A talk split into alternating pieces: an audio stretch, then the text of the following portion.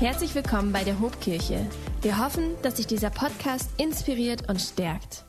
Hey, ich darf euch hineinnehmen in den zweiten Teil unserer Serie Hoffnung hat einen Namen. Wir marschieren in diesen Wochen ja auf Ostern zu und wir sprechen darüber, wie Jesus zur Hoffnung wurde von Menschen in eigentlich hoffnungslosen Situationen.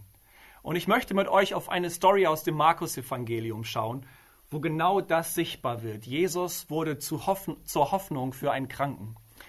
Und ich glaube fest daran, wenn wir jetzt das Wort Gottes gemeinsam lesen, wenn wir es studieren, dann wird es lebendig auch für uns, für unser Leben und für das, was uns bewegt. Und deswegen ist meine Einladung an dich, diese Predigt mit der Erwartungshaltung zu hören, dass Gott dir etwas zu sagen hat. Also, Markus Evangelium, Kapitel 2. Und da will ich mal die ersten zwölf Verse mit uns lesen. Und es ist ein ziemlich bekannter Text, gerade für geübte Bibelleser. Also falls du diese Story schon kennst, dann ist deine Herausforderung jetzt, diesen Text einmal mit neuen, mit frischen, mit unvoreingenommenen Ohren zu hören. Markus 2 ab Vers 1. Dort heißt es, einige Tage später kehrte Jesus nach Kapernaum zurück. Die Nachricht von seiner Ankunft verbreitete sich schnell in der ganzen Stadt. Es dauerte nicht lange, da war das Haus, in dem er wohnte, von Besuchern überfüllt, sodass kein einziger mehr Platz hatte, nicht einmal draußen vor der Tür. Und er verkündete ihnen Gottes Wort. Da kamen vier Männer, die einen Gelähmten auf einer Matte trugen. Es gelang ihnen nicht, durch die Menge zu Jesus vorzudringen, deshalb deckten sie das Dach über ihm ab. Und dann ließen sie durch die Öffnung den Kranken auf seiner Matte hinunter. In Vers 5 heißt es jetzt, als Jesus ihren Glauben sah, da sagte er zu dem Gelähmten, mein Sohn, deine Sünden sind dir vergeben. Doch einige Schriftgelehrten, die dabei saßen, die dachten, wie kann er so etwas sagen? Das ist doch Gotteslästerung, nur Gott allein kann Sünden vergeben. Jesus wusste, was in ihnen vorging und sagte, warum macht ihr euch in euren Herzen solche Gedanken? Ist es leichter, zu dem Gelähmten zu sagen, deine Sünden sind dir vergeben? Oder steh auf, nimm deine Matte und geh.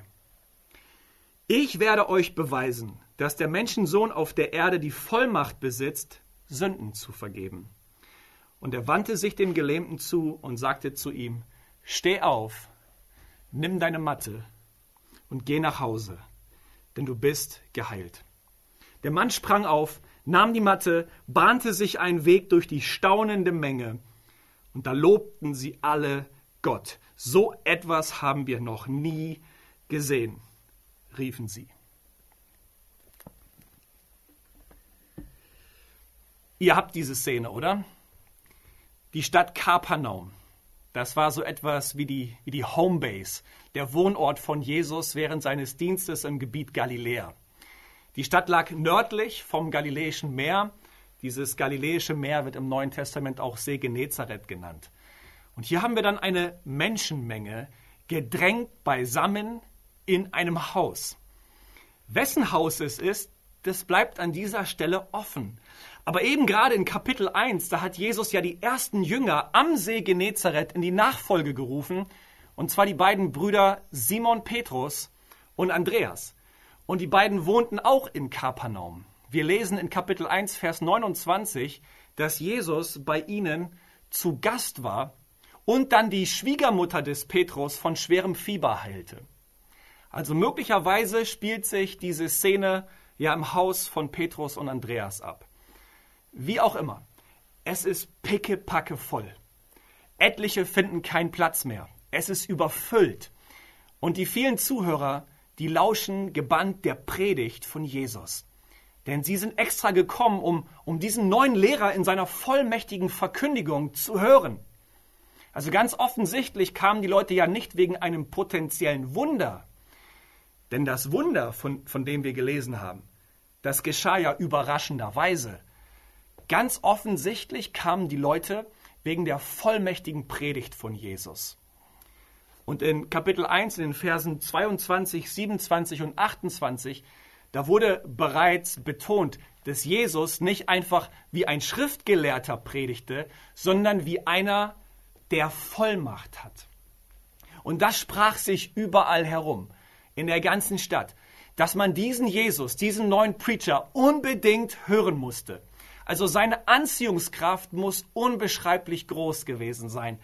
Hey, und ich vermute, dass auch die Menschen von heute, dass auch wir, du und ich, wir brauchen mehr als nur schlaues, religiöses, moralistisches Gerede auf den Kanzeln. Wir brauchen ein inspiriertes, vollmächtiges Wort von Gott. Und dieser Jesus, der brachte genau diese Vollmacht mit. Und das war so attraktiv und so anziehend für Menschen, dass sie zu ihm strömten. Und nun sind in der Menge auch einige Schriftgelehrte dabei, die herauszufinden versuchen, wer dieser mit Vollmacht predigende und von Krankheiten heilende und von Dämonen befreiende Lehrer überhaupt sei. Und plötzlich tauchen vier Männer auf mit einem Gelähmten auf einer Trage, auf einer Matte.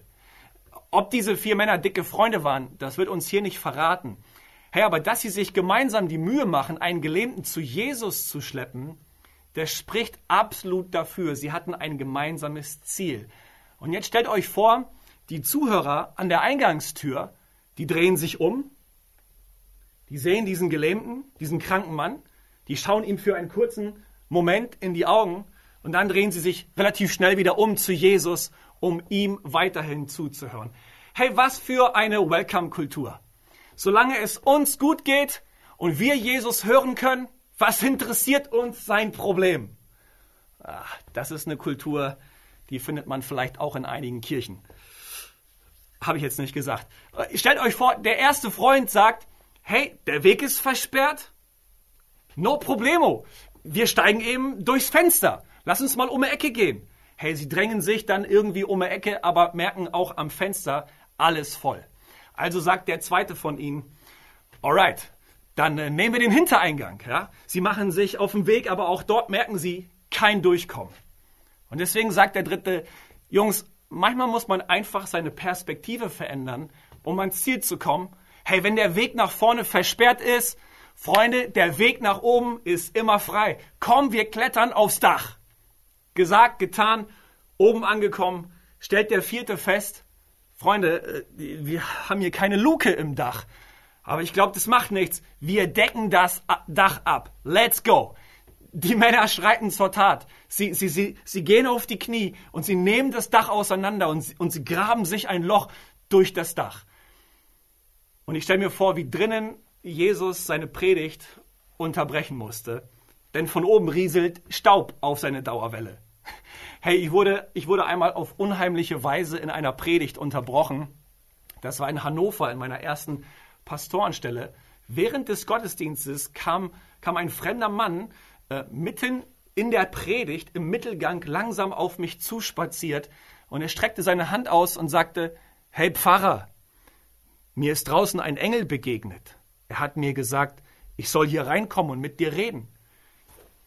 Okay, ich sage euch jetzt nicht, wie das Ganze ausgegangen ist, aber es war wirklich spooky. Was Jesus hier aber erlebt, hey, das ist einmalig. Seine Predigt wird gecrashed, weil das Dach sich über ihm öffnet. Wie genial ist das? Wenn tatsächlich Petrus der Hausherr gewesen ist, kann ich mir vorstellen, wie er auf 180 ist und wie er schon sein Schwert in der Hand hatte, um irgendjemandem das Ohr abzuhauen. Das muss eine skurrile Szenerie gewesen sein. Jesus schaut ganz irritiert nach oben und plötzlich wird, wird eine Art Bett hinuntergelassen, eine, eine Trage, eine Matte mit einem Gelähmten drauf, direkt vor die Füße von Jesus. Die Menschen, die sind völlig perplex. Niemand sagt ein Wort. Die Spannung ist zum Greifen nah. Jesus schaut den Gelähmten in die Augen und schaut dann wieder nach oben, wieder auf den Gelähmten wieder nach oben. Er sieht diese acht Augen, die durch das Loch im Dach nach unten starren. Hey, und ich frage mich, was wird Jesus da wohl in ihren Gesichtern gesehen haben? Waren diese Freunde nervös? Waren sie relaxed? Hatten sie Angst? Haben sie gelächelt? Keine Ahnung. Ich vermute, dass Jesus nach oben anschaut und innerlich so denkt, Jungs, ihr seid der absolute Knaller. Genauso macht man das. Und genauso habe auch ich das gemacht. Ich habe mich von oben nach unten hinuntergearbeitet, durch den Dreck, durch den Schmutz und durch den Staub. Hey, was auch immer Jesus in den Augen dieser vier Männer gesehen hat, so wissen wir doch eins. Jesus sah Glauben. Als Jesus ihren Glauben sah, so heißt es in Vers 5. Kann man Glauben sehen? Ey, ganz offensichtlich kann man das. Nach Markus ist der Glaube nicht nur eine innere Haltung, sondern immer auch eine Handlung. Und deswegen frage ich dich, kann man deinen Glauben sehen? Und was jetzt passiert, das macht die Leute völlig baff. Aber es ist der entscheidende Punkt dieser Geschichte. Und es ist die entscheidende Message für all die anwesenden Zuhörer und Zuschauer dieser Szene. Jesus spricht zu dem Gelähmten, mein Sohn, deine Sünden sind dir vergeben. Mein Sohn. Nur drei Kapitel später, in Markus 5, erzählt Markus davon, wie sich eine seit Jahren blutflüssige Frau den Weg durch die Menschenmenge zu Jesus bahnt, Jesus berührt und Jesus dann zu ihr sagt, meine Tochter, dein Glaube hat dich geheilt. Wisst ihr, lahme, Krüppel, blutflüssige, Leprakranke, all diese Menschen waren in damaliger Zeit unreine Menschen.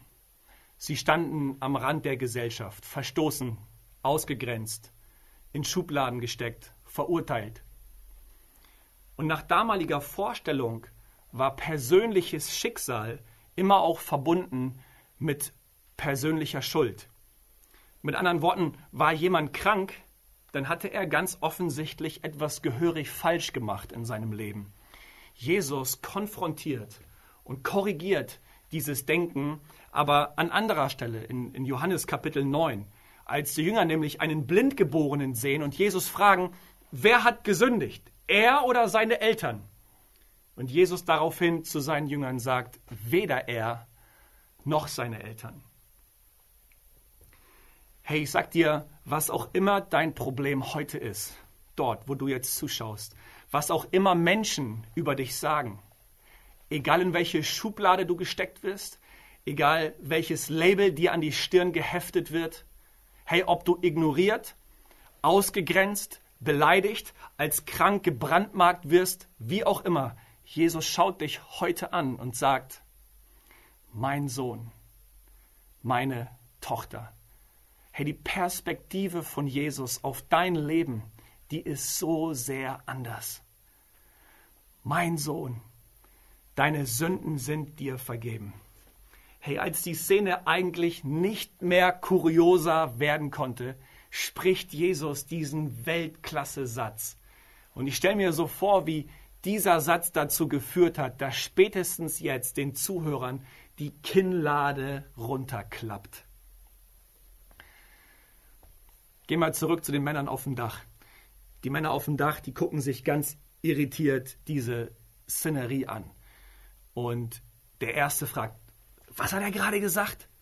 Und der zweite sagt, ich glaube, ich, glaub, ich habe das Wort Sünden gehört. Und der dritte, was Sünden? Was? Mann, der Typ ist gelähmt und alles, was er will, ist, ist wieder gehen zu können. Und dann sagt der vierte, wartet ab, wartet ab. Dieser Jesus, ey, der hat bestimmt noch mehr auf Lager. Merkt ihr was?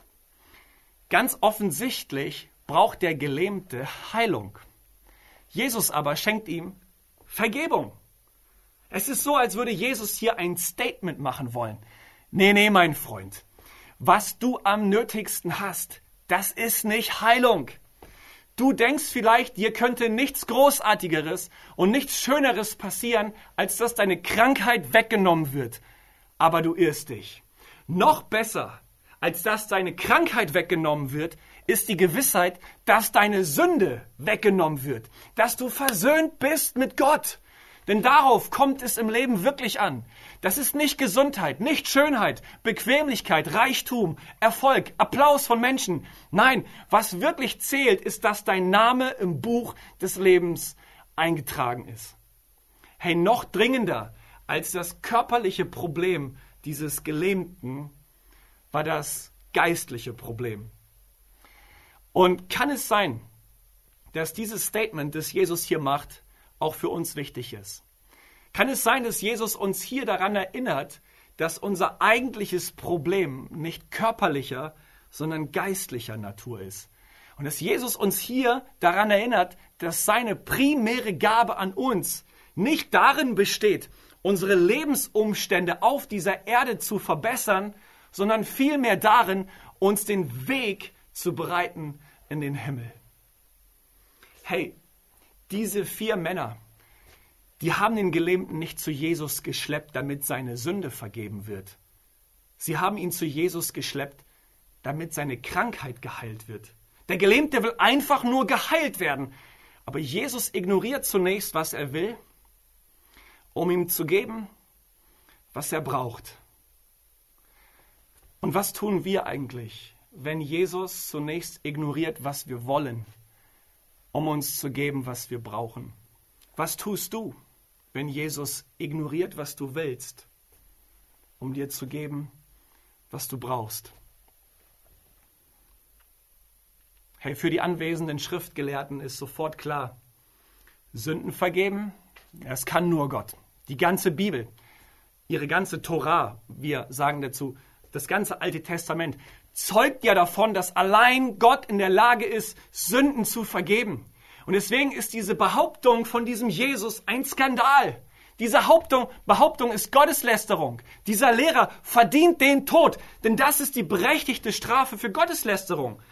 Die, die Schriftgelehrten wissen sofort, 3. Mose 24, Vers 16 sagt, wer den Namen des Herrn lästert, muss mit dem Tod bestraft werden. Und die Schriftgelehrten, die, die sprechen ja kein Wort. Sie rufen einfach in ihren Gedanken diese Dinge ab. Und Jesus ist so brillant. Er antwortet nicht auf etwas, das gesagt wird, sondern auf etwas, das gedacht wird. Ja, Jesus kann Gedanken lesen. Ich will dir sagen, Du kannst diesem Jesus nichts vormachen. Deine tiefsten Motive, deine, deine verborgensten Wünsche, deine geheimsten Gedanken, hey, all das ist offen vor ihm. Und deswegen kannst du dir auch jede Form von Heuchelei sparen. Du kannst einfach sein, so wie du bist. Ehrlich und echt. Er kennt dich ja anyway. Und so sagt Jesus dann in den Versen 10 und 11, ich werde euch beweisen, dass der Menschensohn auf der Erde die Vollmacht besitzt, Sünden zu vergeben. Und dann heißt es, er wandte sich dem Gelähmten zu und sagte zu ihm, steh auf, nimm deine Matte und geh nach Hause, denn du bist geheilt. Jesus heilt den Gelähmten, um seine Macht, Sünden vergeben zu können, vor den anklagenden und prüfenden Schriftgelehrten zu demonstrieren. Vielleicht könnte man es wie folgt sagen. Wunderheilungen sind Beweise für die Vollmacht von Jesus, Sünden vergeben zu können. Jesus demonstriert hier mit der Heilung des Gelähmten vor allen Anwesenden, vor allen Zuschauern, hey, wenn ich etwas sage, dann passiert etwas. Das ist so wie bei Gott. Gott sagt nicht, es werde Licht und dreht sich dann um und sagt, okay Freunde, wir müssen irgendwie an die Arbeit gehen und Licht kreieren, Nein, Gott sagt, es werde Licht und es ist Licht. Sein Wort ist gleichzeitig seine Tat. Er spricht und es passiert. Wenn Jesus also sagt, deine Sünden sind dir vergeben, dann ist Sündenvergebung auch tatsächlich passiert. Ob man sie fühlt oder nicht, ob sich etwas manifestiert hat oder nicht. Jesus spricht und es passiert. Also die augenblicklich vollzogene Heilung der Krankheit beweist die augenblicklich vollzogene Vergebung der Sünden.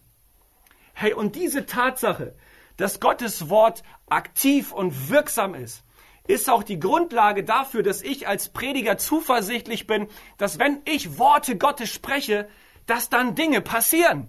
Ob ich es spüre oder nicht, ob ich es sehe oder nicht, Gottes Wort ist lebendig und wirksam und schärfer als jedes zweischneidige Schwert. So heißt es in Hebräer 4, Vers 12.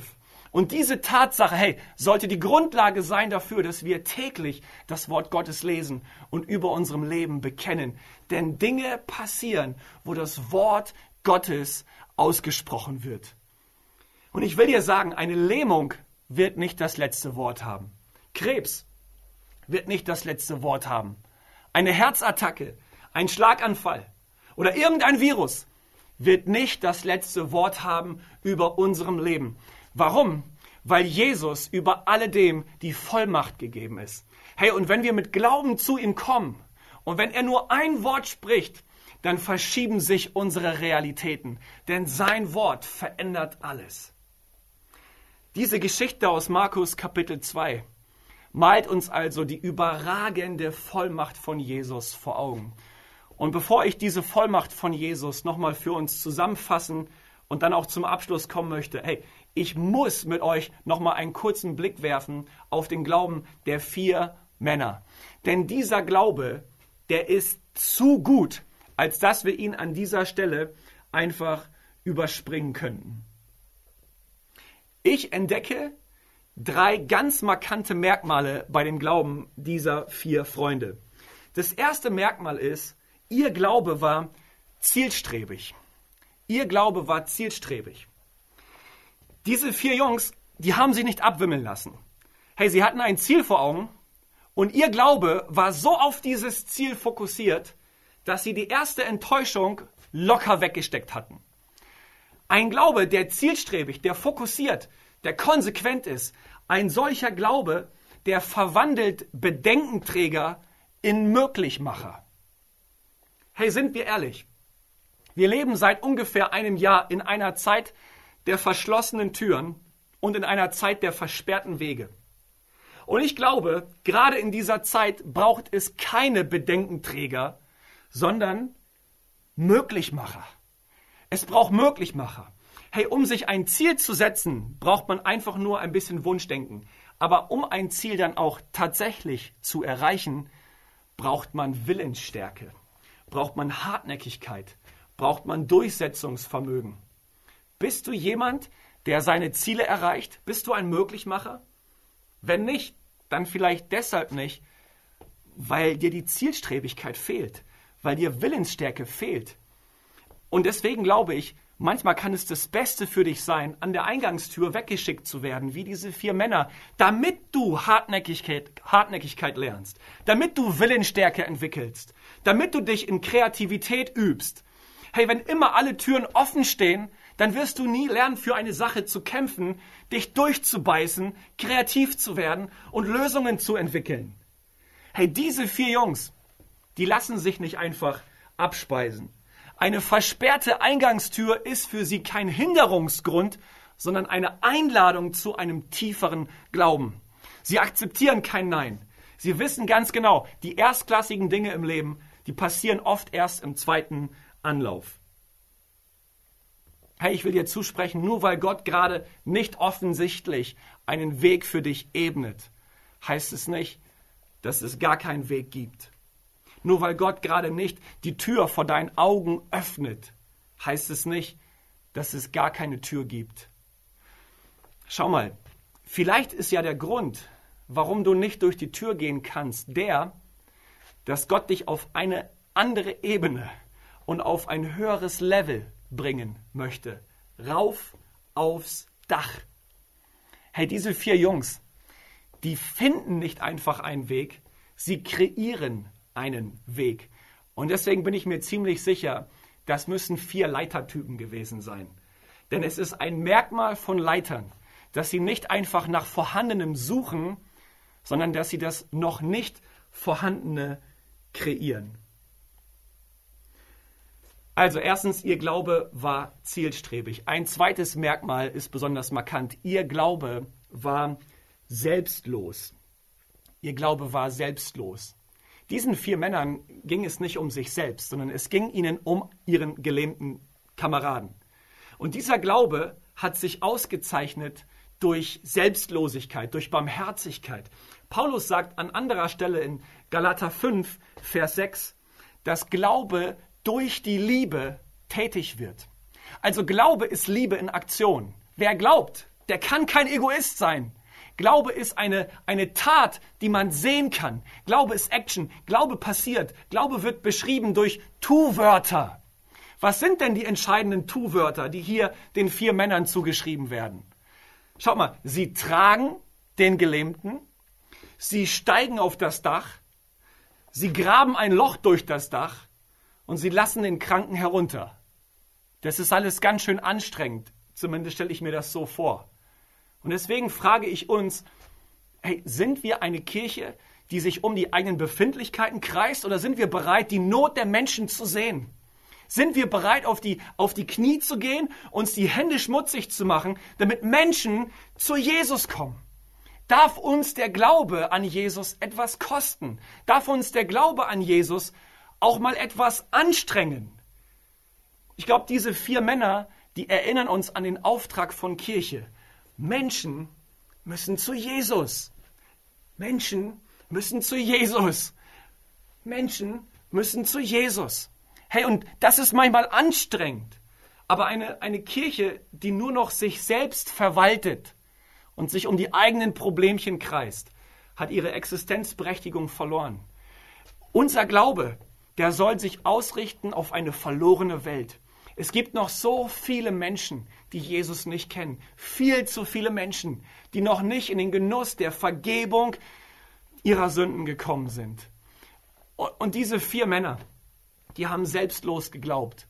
Und die waren bereit, sich lächerlich zu machen, um ihren Auftrag zu erfüllen.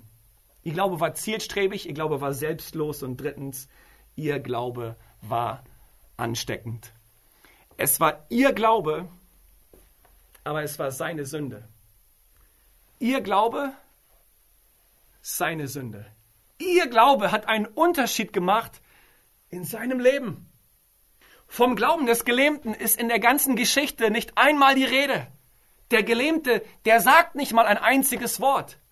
Der Gamechanger für den Gelähmten war der Glaube seiner vier Freunde. Hey, deren Glaube hat sich auf ihn übertragen. Und deswegen werden diese vier Jungs hier zum Prototypen für jede Kleingruppe, für jeden Hauskreis, für jede Live Group, für jedes Team, für jeden Freundeskreis. Warum? weil sie für ihren gelähmten und bedürftigen Buddy geglaubt haben. Hey, es ist seine Krankheit, aber es ist ihr Glaube. Und ich frage dich, bist auch du bereit, andere im Glauben zu ermutigen, wenn sie mal nicht mehr glauben können? Hey, hast du schon mal darüber nachgedacht, dass dein Glaube eine Rolle spielen kann für die Sünden von jemand anderem? Hast du schon mal darüber nachgedacht, dass dein Glaube eine Rolle spielen kann für die Krankheit von jemand anderem? Oder lass es mich andersherum fragen.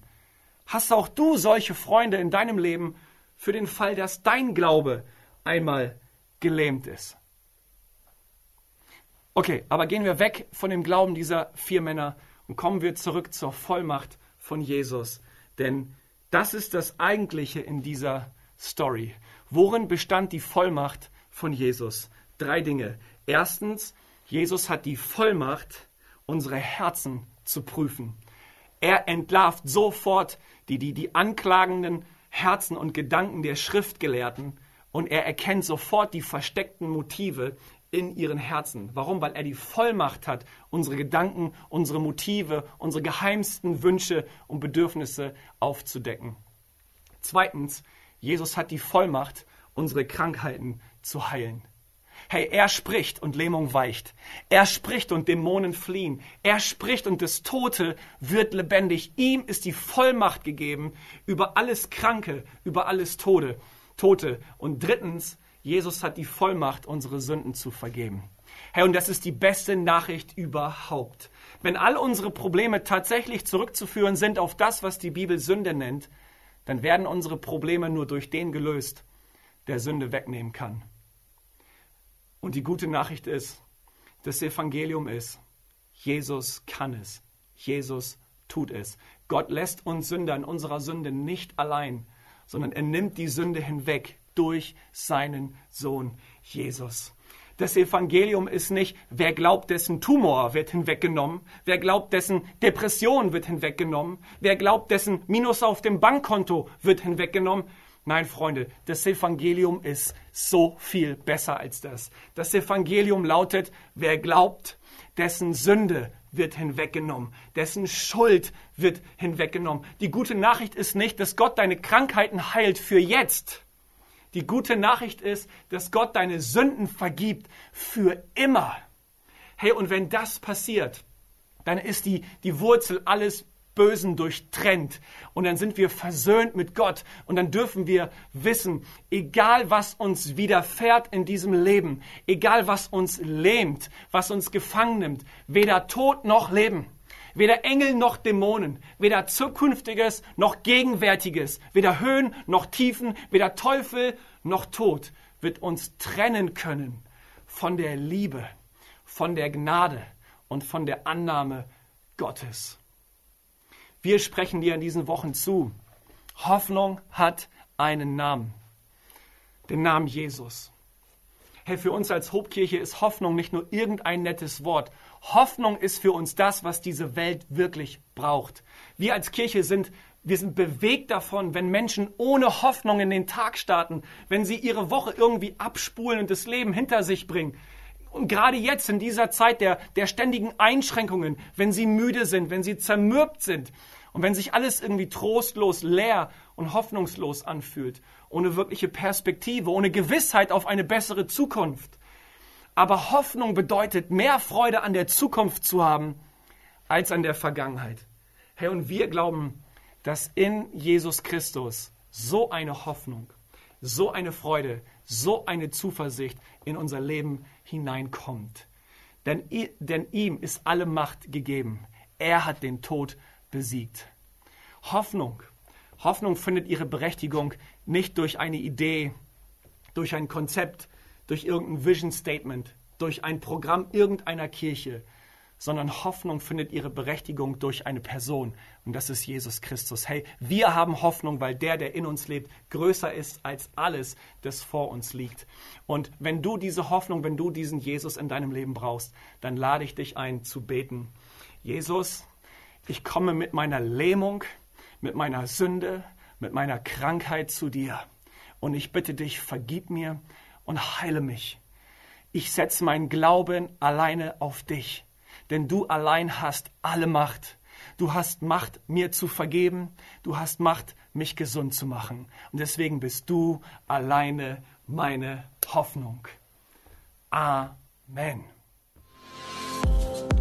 Wenn dich dieser Podcast gesegnet hat, würden wir gern deine Geschichte hören. Schreib uns doch unter hallo@ho.de oder noch besser, schau einfach mal persönlich bei uns vorbei. Wir freuen uns auf dich.